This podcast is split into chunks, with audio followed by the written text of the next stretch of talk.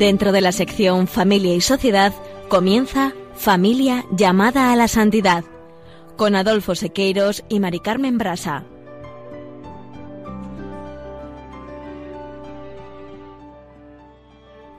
Muy buenas tardes, queridos oyentes de Radio María y familia Radio María.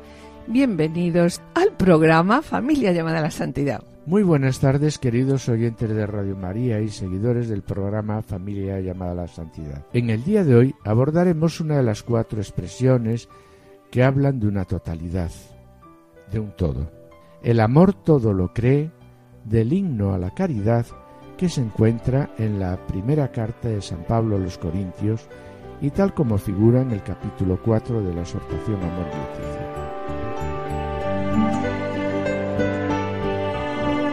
En la sección Esposos en Cristo, Juana Julio y Seque nos ofrecen hoy el ejemplo de vida de José y Victoria Ulma, fiesta que se acaba de celebrar el pasado 21 de julio.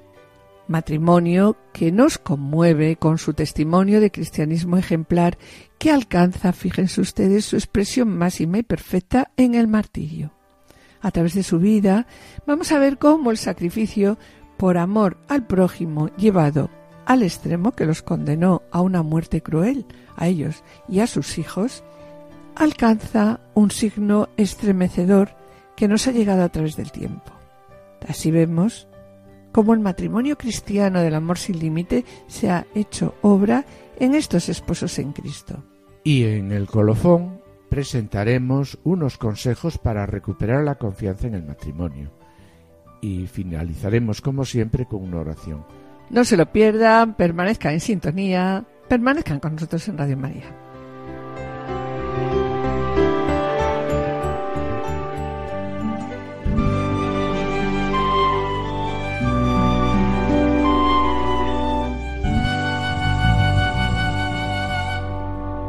No seréis vosotros los que habléis, el Espíritu de vuestro Padre hablará por vosotros.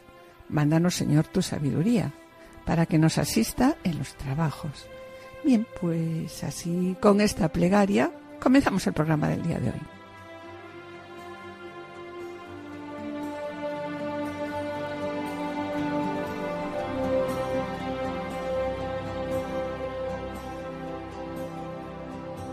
Ya podría yo tocar el sol y vaciar el mar o inventar un lugar al sur para la libertad. Conocer el principio y fin de cada estrella. Y si me falta el amor, ya ves, yo no soy nada. El amor es la espera sin es la entrega sin límites y es la disculpa sin límites, sin límites. No es egoísta ni se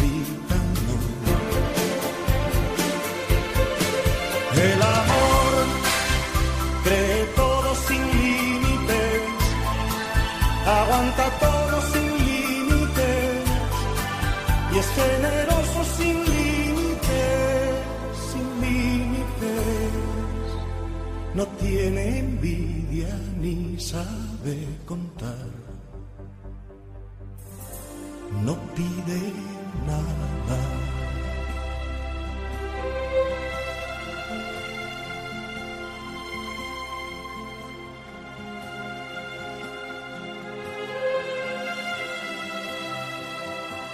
Ya podría yo morir por ti y luego despertar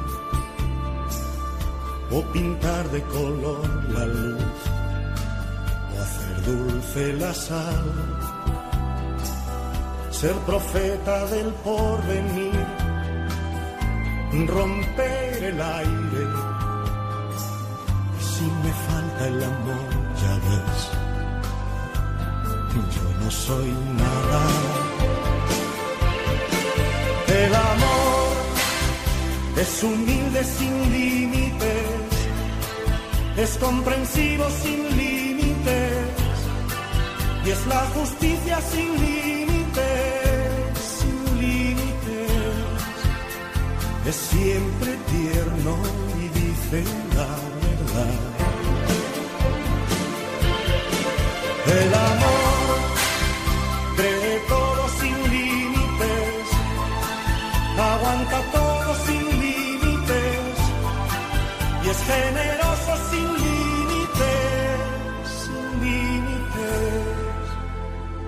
tiene envidia ni sabe contar. No pide nada. La verdad es, Mari Carmen, que esta propuesta que nos hace Pablo sobre algunas de las características del amor verdadero y que tantas veces hemos comentado a lo largo de este curso no son fáciles de vivir en el día a día de la vida matrimonial, porque partimos de la base que la caridad es una virtud.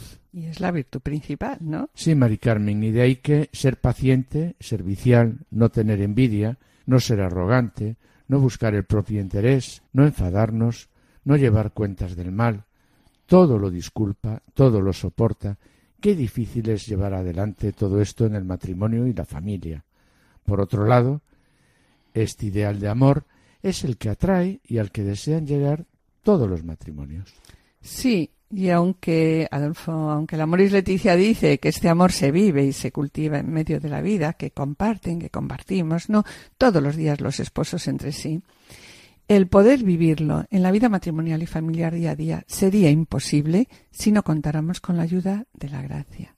Como se presenta en este himno, en que el amor se presenta como, pues como un camino por excelencia. En este sentido, el Papa, en este mismo apartado, dice, por eso es valioso detenerse a precisar el sentido de las expresiones de este texto, para intentar una aplicación concreta o para concreta para cada familia. Y siguiendo la recomendación de Francisco, hoy nos fijaremos en los apartados 114 y 115 de la Moris Leticia. Pues sí, Adolfo, en el apartado 114, la Moris Leticia nos dice, el amor todo lo cree. Y aclara, por el contexto no se debe entender fe en el sentido teológico, sino que aquí tenemos que entender el todo lo cree en el sentido corriente de confianza.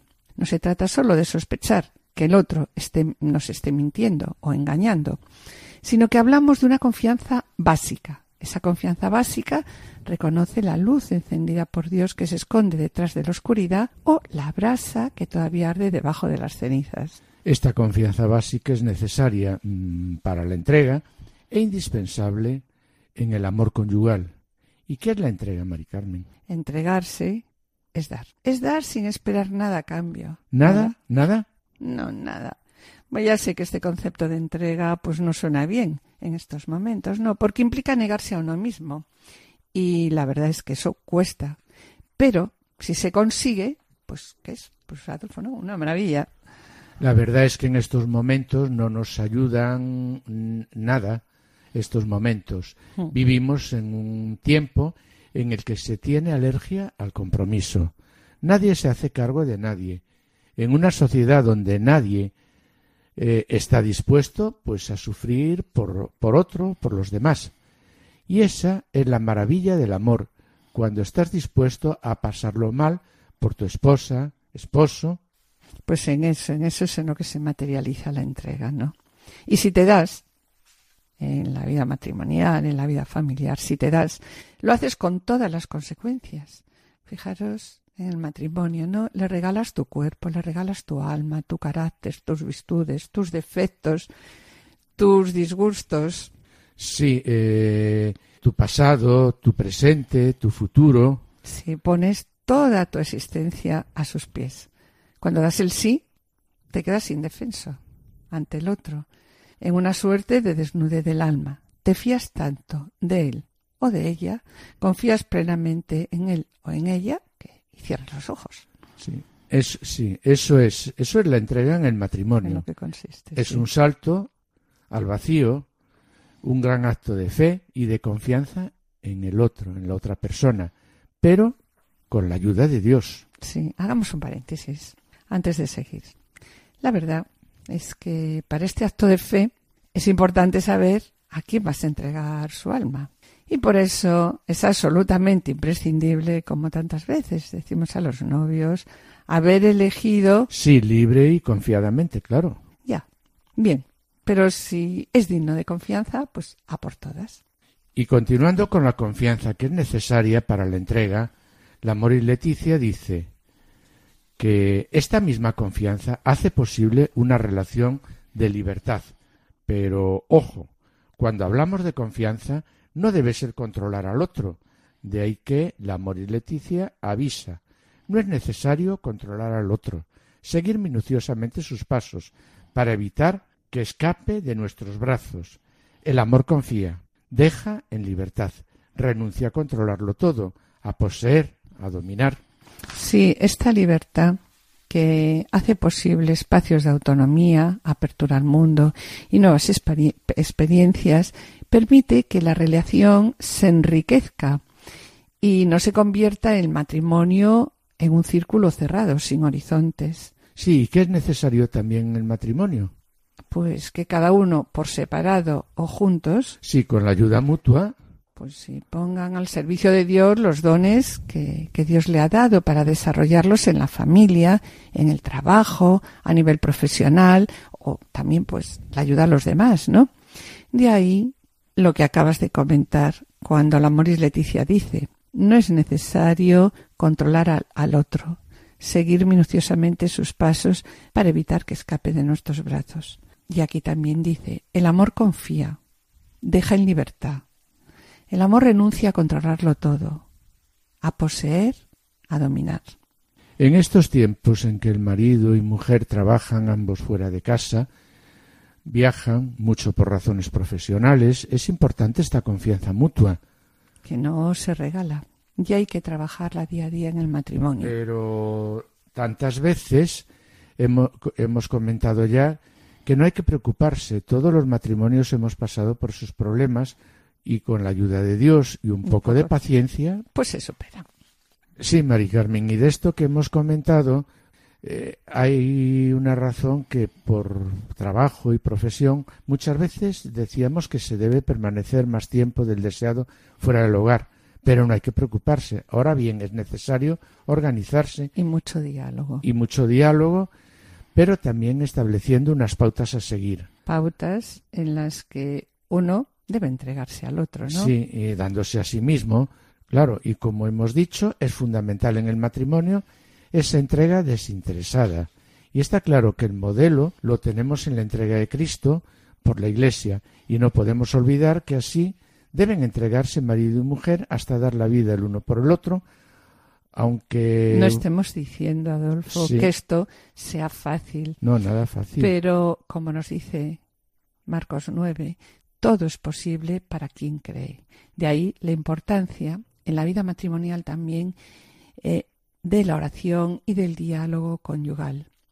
Sí, sobre ello el Papa dice, así los cónyuges, al reencontrarse, pueden vivir la alegría de compartir lo que han recibido y aprendido fuera del círculo familiar. Y añade, y al mismo tiempo hace posible la sinceridad y la transparencia, porque cuando uno sabe que los demás confían en él y valoran la bondad básica de su ser, entonces sí se muestra tal cual es, sin ocultamientos. Alguien que sabe que siempre sospechan de él, que lo juzgan sin compasión, que no lo aman de manera incondicional, preferirá guardar sus secretos, esconder sus caídas y debilidades y fingir, pues, en muchas ocasiones, lo que no es. En cambio, nos dice, una familia donde reina una básica y cariñosa confianza y donde siempre se vuelve a confiar a pesar de todo, bien, pues permite que brote la verdadera identidad de sus miembros y hace que espontáneamente se rechace el engaño, la falsedad o la mentira. Yo me callo que me aburren ya tus dudas, que si es que el futuro, que si el porvenir el mañana va absorbiendo poco a poco tus días, que seguro que mañana, como ahora, habrá un nuevo problema que te haga dudar. Y es por eso que te basta y que te sobra, que cada día nuevo luches con su nuevo afán.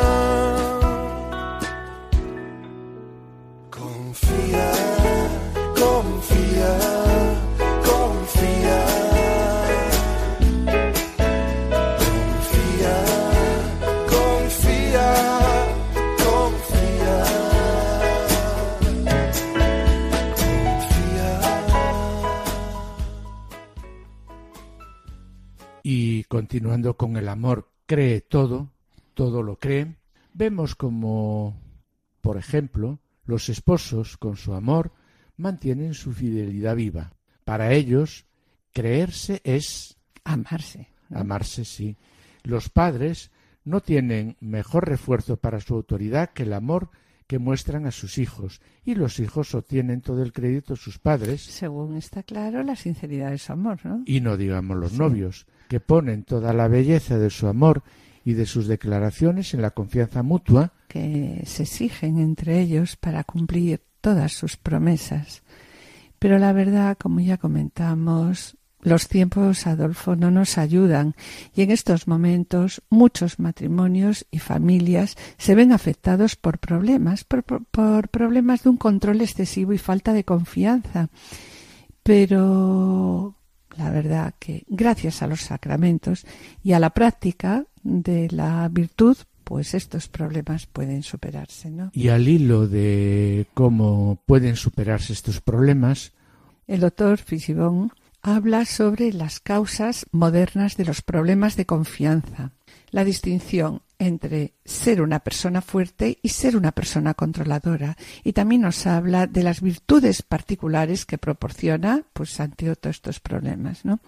Comentaba que en estos momentos la situación actual nos lleva a una tendencia a dominar y a no confiar en los demás, especialmente no confiar en nuestro esposo o esposa, algo que da como resultado pues lo que comentábamos, ¿no? La necesidad de sí, una controlar necesidad todo. de controlar. Y hablando de personas controladoras, personas que no confían en su esposo o esposo, ¿cómo podemos saber si somos controladores y cuáles pueden ser las características de una persona controladora? Sí, pues según el doctor Fisibón, la peor debilidad de carácter en una persona que cae en la tendencia a controlar, la verdad, Adolfo, es que todos nosotros, sin darnos cuenta, podemos caer en alguna ocasión.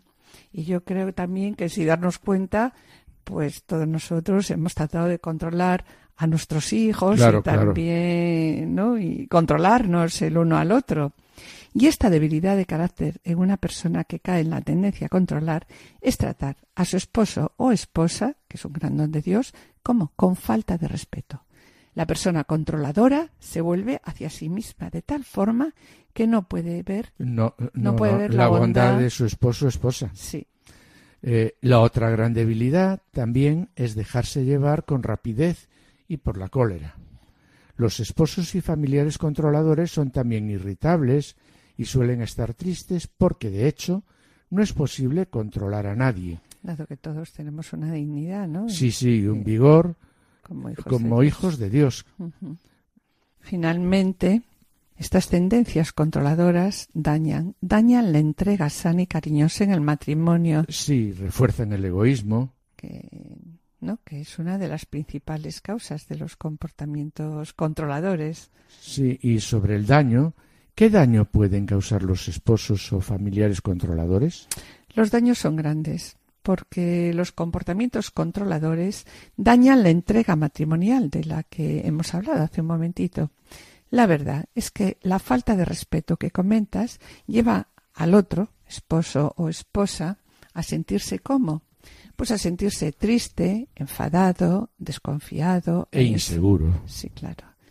Y a no ser que este problema se trate de modo adecuado y correcto, puede desarrollar en el matrimonio pues graves conflictos. Sí, Mari Carmen, se puede caer en la depresión, problemas de ansiedad, abusos graves, infidelidad. Sí, finalmente puede terminar incluso con la separación o el divorcio.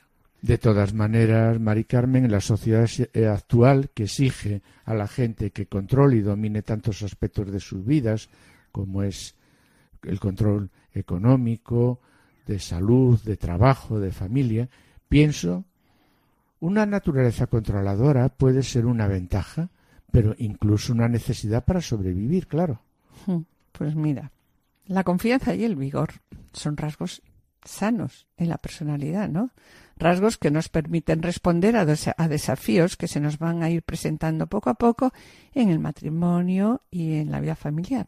Sin embargo, también es necesario el crecimiento diario en las virtudes, de manera que un esposo, esposa, no pueden cruzar la línea porque tengan esas cualidades, porque tengan confianza y tengan vigor y convertirse así está claro pues en un controlador. Ahí está hay una línea no por tanto las virtudes y eso tenemos que tenerlo también muy claro que son esenciales para equilibrar el don de la fortaleza cuáles son son la amabilidad la humildad la mansedumbre el autocontrol y bueno y la fe una de las metas del matrimonio por lo tanto es la fortaleza y la confianza pero nunca el control. En la duda confía, en la incertidumbre confía, en lo malo, en la tristeza, en Dios que todo lo puede, confía.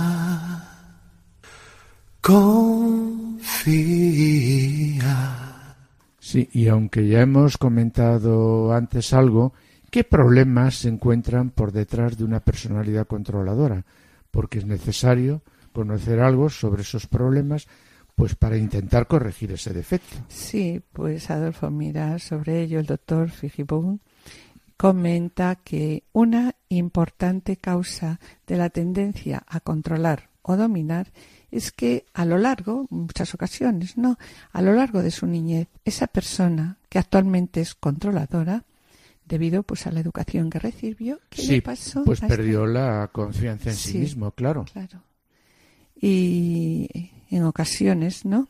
Vemos cómo los esposos pueden llevarse, dejarse llevar, la verdad, de manera inconsciente por el miedo, hasta una forma de actuar como controladora. Es decir, solo se sienten seguros cuando tienen el control, algo que por supuesto, aunque quieras, nunca lo tendrán.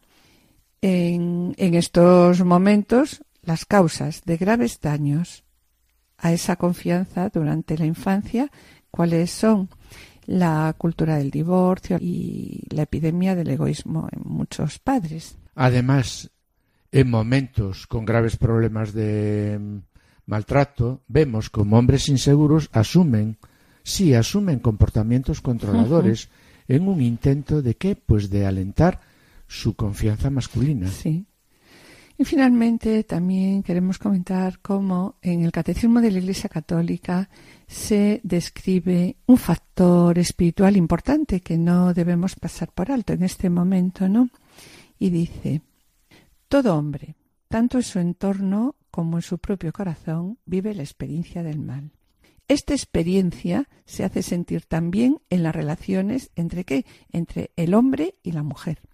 En todo tiempo, la unión del hombre y de la mujer viven amenazada ¿por qué? Por la discordia, el espíritu de dominio, la infidelidad, los celos y conflictos que pueden conducir hasta el odio y la ruptura. Sí, así es. Y por último, ¿cómo puede una persona comenzar a afrontar estos temas y cambiar su naturaleza controladora? También, ¿cómo uno puede ayudar a alguien a quien ama y que puede ser un controlador? Bueno, Adolfo, si te parece casi la respuesta a esta pregunta, si te parece bien, la dejamos para, para el colofón. Pues la dejamos para el colofón.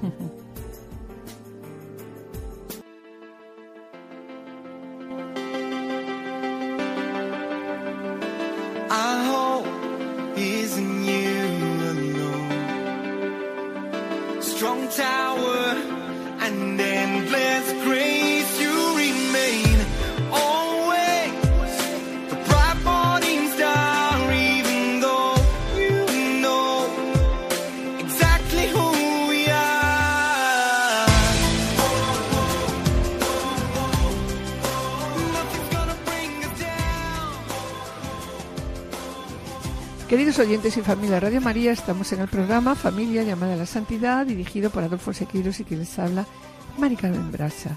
Finalizamos esta primera sección y antes de iniciar la segunda quisiéramos adelantarles que en el colofón presentaremos unos consejos para recuperar la confianza en el matrimonio. Y a continuación damos paso al espacio Esposos en Cristo en el que nuestros colaboradores Juana, Juli y Seque nos ofrecen hoy el ejemplo de vida del matrimonio José y Victoria Ulma, fiesta que se acaba de celebrar el pasado 21 de julio. No os perdáis su ejemplo de vida, permaneced en la escucha.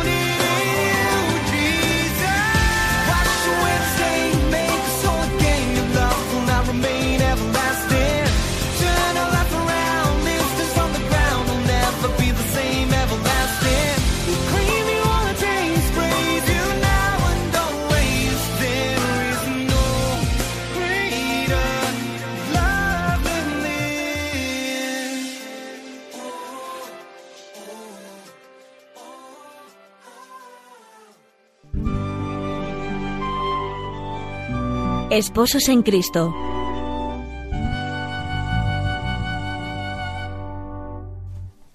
Queridos amigos de Radio María, un día más presentamos a un matrimonio que nos conmueve con un testimonio de cristianismo ejemplar que alcanza su expresión más perfecta en el martirio.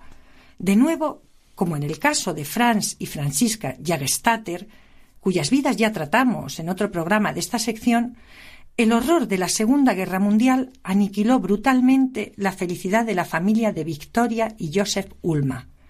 Ambos vivieron el ejemplo evangélico del buen samaritano, hasta arriesgar sus vidas y pagar por ello el precio más terrible.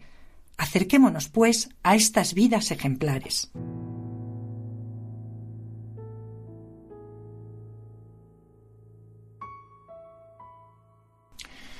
Joseph y Victoria habitaban en Markova, un pueblo situado a unos 300 kilómetros de Varsovia.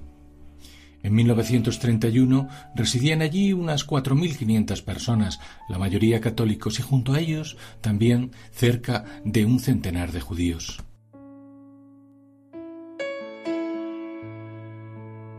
Las relaciones entre ambas comunidades eran buenas por cuanto la mayor parte del pueblo la componían agricultores que tenían similares inquietudes por mejorar las condiciones de vida de todos.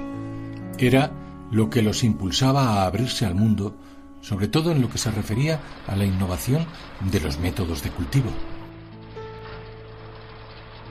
Precisamente Joseph Ulma, nacido en 1900, manifestó desde joven este espíritu de progreso encaminado a la modernización agrícola, por lo que fue galardonado con algunos premios en la Exposición Regional de Agricultura. Además, compatibilizaba su trabajo en el campo con un fuerte compromiso social y religioso. Así, desde los 17 años perteneció a la Asociación de la Santa Misa de su diócesis, que además de impartir catequesis, se encargaba de recaudar fondos para la construcción y la renovación de las iglesias y capillas. Igualmente formó parte de otras varias asociaciones de jóvenes católicos y campesinos. Son los años en que Joseph se nos presenta como un joven vital, atento a mejorar las condiciones de vida de los demás, no solo laborales, sino también en el orden cultural. De hecho, por aquel tiempo desempeñaría el puesto de bibliotecario y manifestaría una gran pasión por el mundo de la fotografía. Quería, pues, conocer y comprometerse a fondo con el mundo. Nada extraño, pues, resulta que el encuentro con su futura esposa Victoria probablemente tuviera lugar durante los ensayos del grupo de teatro aficionado de su ciudad. Cierto que Victoria era 12 años más joven que Joseph. Sin embargo, La armonía y el amor, ya desde el inicio de su noviazgo, se trasluce con claridad desde las primeras fotografías en que ambos aparecen juntos. Finalmente, se casaron en 1931, en concreto en la iglesia de Santa Dorotea, también en Marcova. Y muy pronto fueron bendecidos con una numerosa descendencia. En siete años de matrimonio tuvieron seis hijos. En medio de una práctica católica ejemplar, su matrimonio y su vida familiar transcurría de manera sencilla, con gestos emotivos que han quedado fijados en las muchas fotografías hechas por Joseph en el marco del hogar.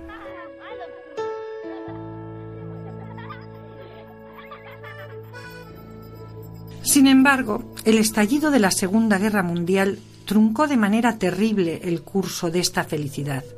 Como es bien conocido, en 1939 el ejército alemán invadió Polonia.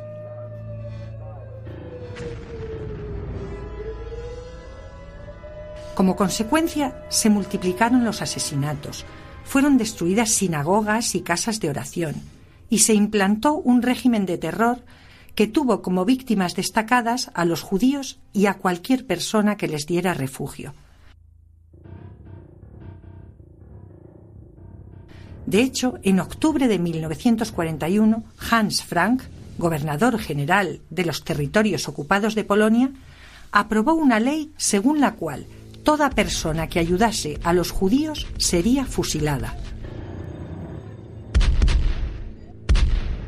La barbarie continuaría de modo que durante los últimos meses de 1942 fue asesinada la mayoría de la población judía de Markova.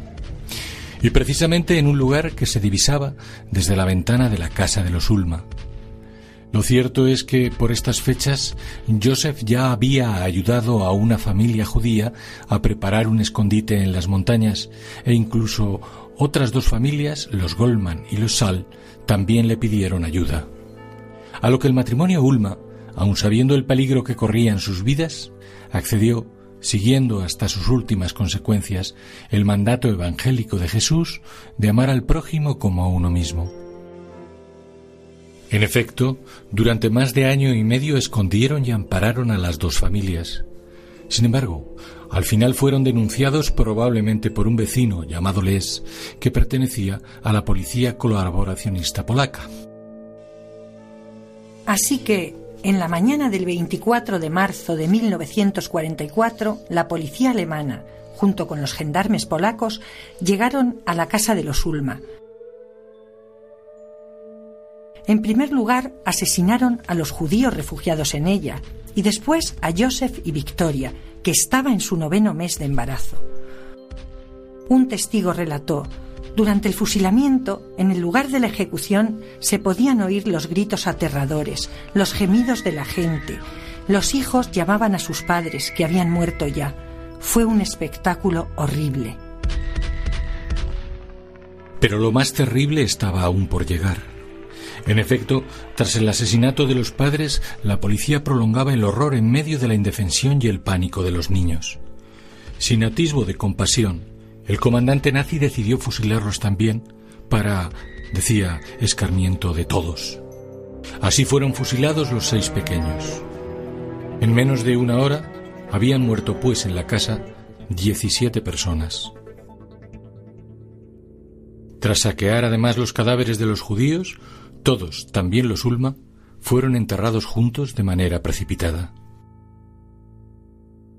Sin embargo, a los pocos días, a pesar de la prohibición, algunos vecinos conmovidos por la barbarie, durante la noche desenterraron los cuerpos de la familia Ulma para sepultarlos con alguna dignidad. Las consecuencias de la barbarie concluían casi acabada la guerra cuando el policía de la Tor, Les, fue fusilado en Lancut. Asimismo, otros responsables de la masacre se sometieron a los tribunales y fueron juzgados por crímenes de guerra. Casi 50 años después, en agosto de 2003, se inició el proceso de beatificación de la familia Ulma y concretamente en 2011 la documentación fue enviada al Vaticano. Paralelamente, en Polonia han surgido dos asociaciones católicas de carácter benéfico que tienen como patronos al matrimonio Ulma. También las instituciones judías les han mostrado su gratitud y reconocimiento, concediéndoles el título de justos entre las naciones.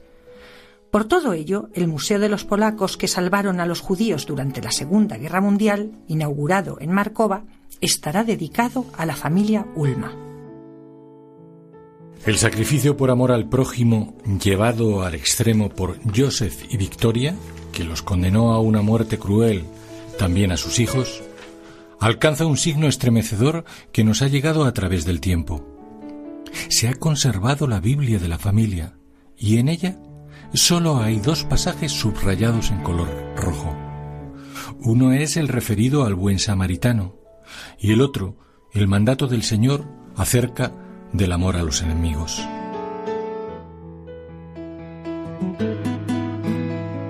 Así vemos cómo el mandamiento cristiano del amor sin límite se ha hecho obra en estos esposos en Cristo. Queridos amigos de Radio María, que la vida de fe y compromiso del matrimonio Ulma sea un ejemplo también para todas las familias cristianas de hoy.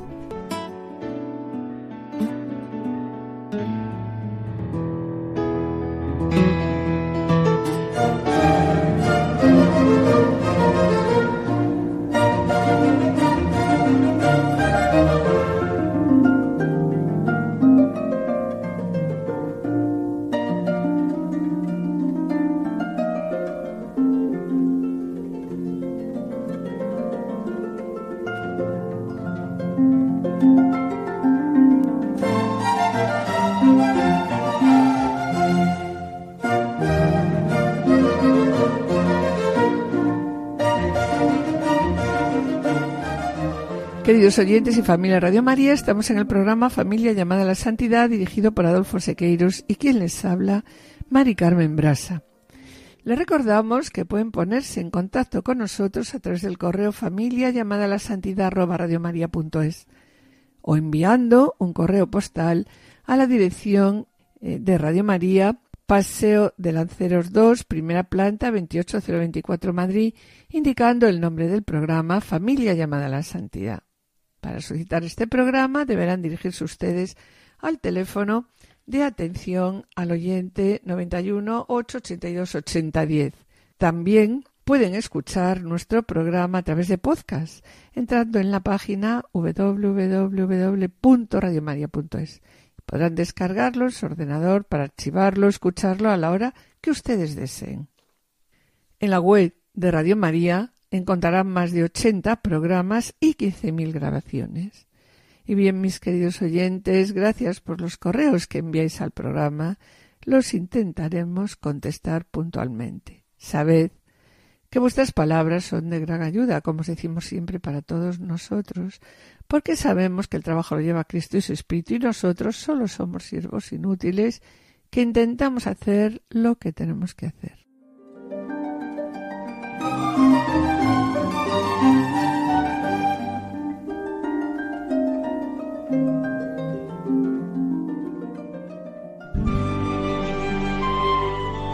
Colofón.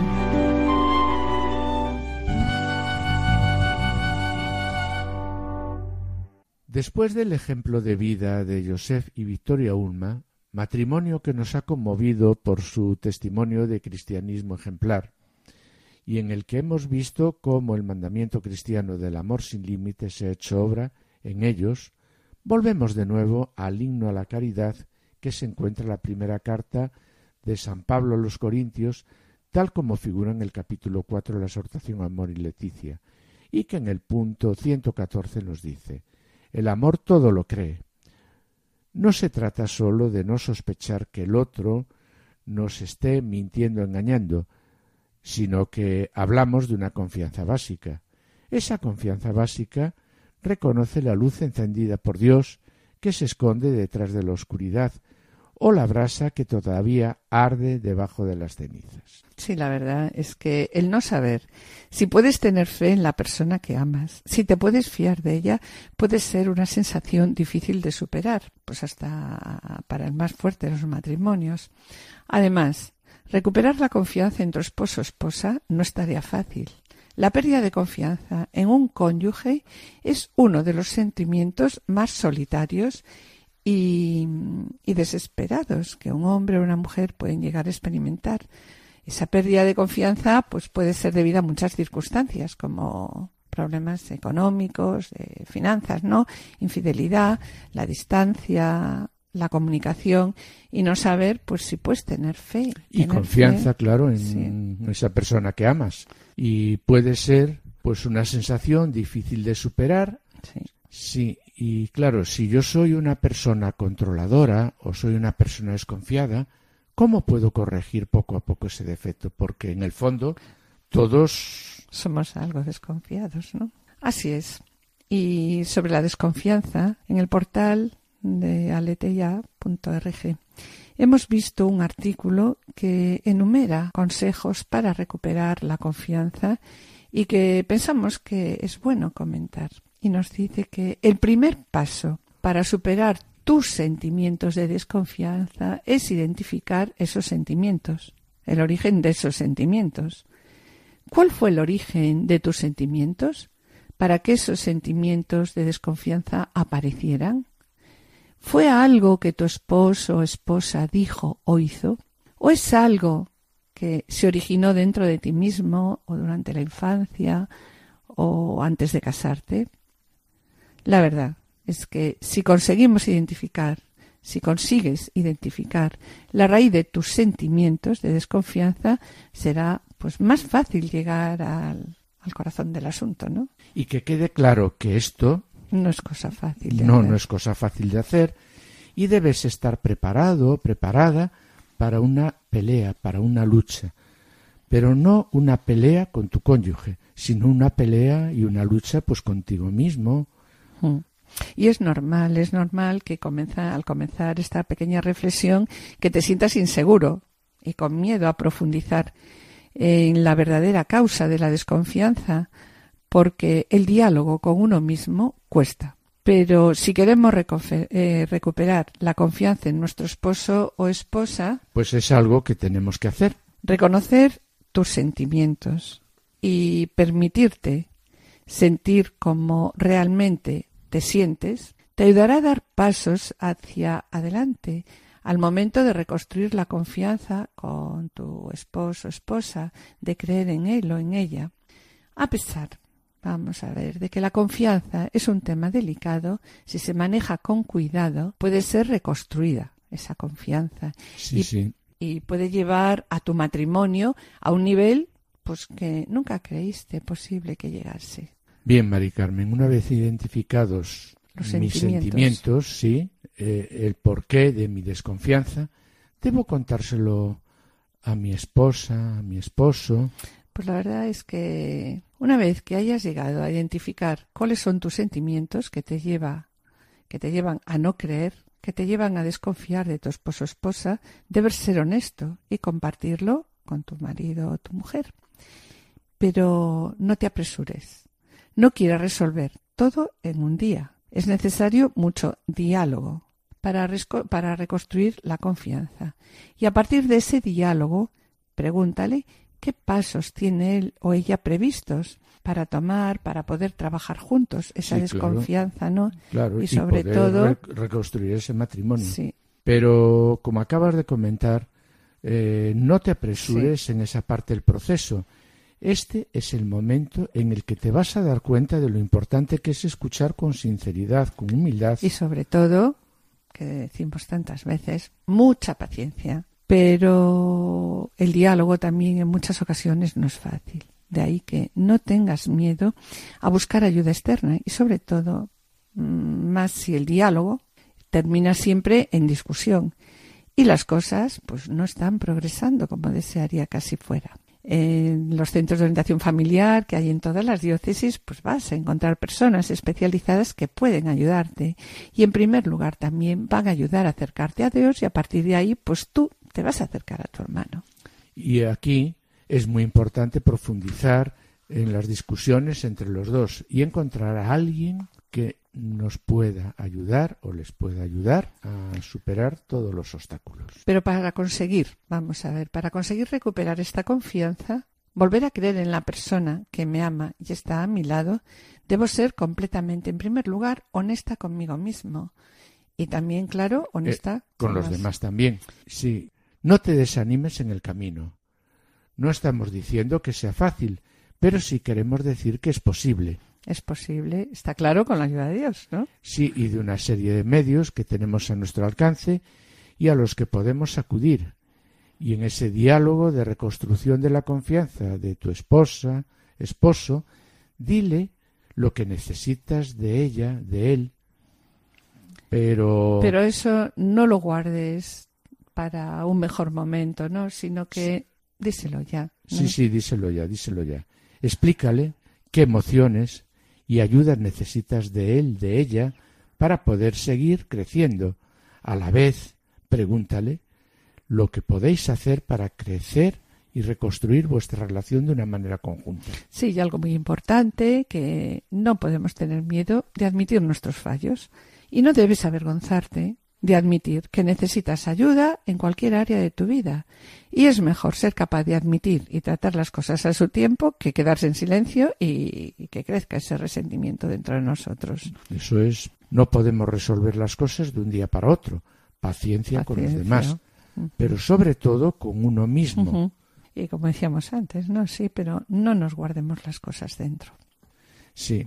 Recuperar la confianza no es un proceso que ocurre de la noche a la mañana, pero sí es muy importante que recordéis los pasos que vais dando y la situación en la que estabais antes de haber comenzado a reconstruir esa confianza en vuestro matrimonio. La vida matrimonial se va trabajando poco a poco, se va trabajando con pequeños pasos, pequeños detalles que la verdad van haciendo la vida más agradable en el matrimonio y en la familia. Sí, pequeños pasos tales como preparar la mesa del desayuno, llevar a lavar el coche, o enviarle un correo electrónico, un mensaje, un día laboral diciendo estoy pensando en ti.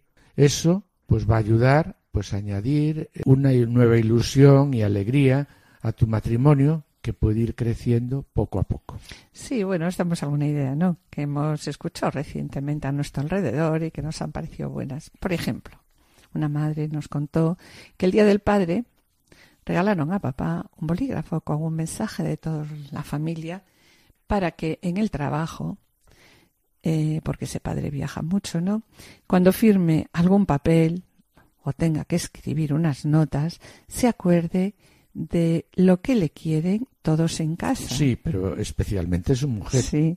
O también el día de su cumpleaños, en vez de andar buscando qué regalos podemos hacer, pues simplemente regalar un bote de cristal, un bote de cristal transparente con 100 mensajes diciendo a esa persona por qué la quieres. Bien, pues todos estos pequeños detalles que pueden parecer pequeños llegan hasta el fondo del corazón y hace que esa persona pues se sienta más segura, claro. Sí, rodeada y se sienta más rodeada de afecto y cariño, no solo porque ve que le quieren, sino porque también pues se lo dicen, ¿no? Porque es necesario a veces en el matrimonio, aunque lo damos por supuesto, decir de vez en cuando en el matrimonio cuánto te quiero. Y escuchar también cuánto te quiero. sí, sí, sí. Como se nos va acabando el tiempo, queremos finalizar con unas palabras del apartado 133 de la exhortación que nos recuerdan que el amor y amistad, nos dice la exhortación, unifica todos los aspectos de la vida matrimonial y ayuda a los miembros de la familia a seguir adelante en todas las etapas. Por eso, los gestos que expresan ese amor deben ser constantemente cultivados, sin mezquindad, llenos de palabras generosas. En la familia es necesario, nos dice la exhortación, usar tres palabras. Quisiera repetirlo como, insiste el Papa Francisco tantas veces. Tres palabras. Permiso, gracias y perdón. Tres palabras claves. Cuando en una familia no se es entrometido y se pide permiso, cuando en una familia no se es egoísta y se aprende a decir gracias, y cuando en una familia uno se da cuenta que hizo algo malo y sabe pedir perdón. En esa familia hay paz y hay alegría.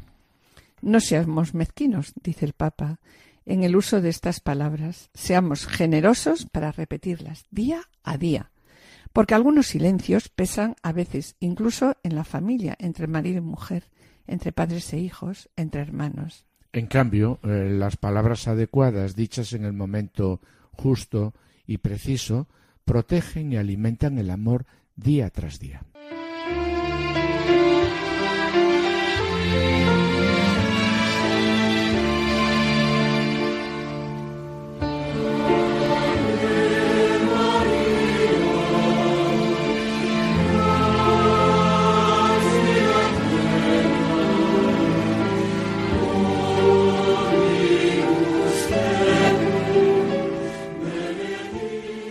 Hoy pedimos ayuda a María, modelo de perfecta comunión con su divino Hijo.